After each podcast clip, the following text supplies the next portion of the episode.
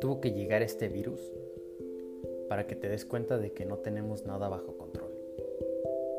Empezando por nosotros mismos. No te conoces, solo crees hacerlo y eso te hace sentir mejor.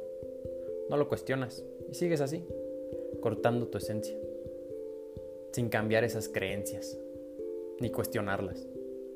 Entonces, qué bueno que llegó, para que te des cuenta de que no se debe tener control, más que de ti. Y que la idea de control la confundes con responsabilizarte de ti, de tu mente, de tu alma, tu cuerpo, a monitorear tus emociones desde evitarlas. Entonces te repito, ¿qué chingados vas a seguir esperando para hacerte cargo de ti?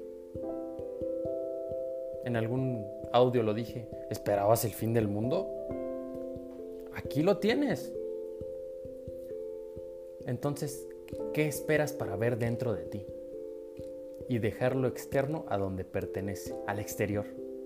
Toma conciencia de ti, cuestiona y cuestiónate. Siente la plenitud de ser tú mismo. Ve a tu alrededor, eres afortunado. Solo hace falta que levantes la cabeza.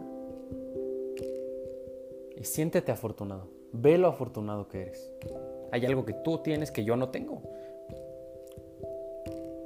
Piénsalo así. Toma conciencia de ti, en serio.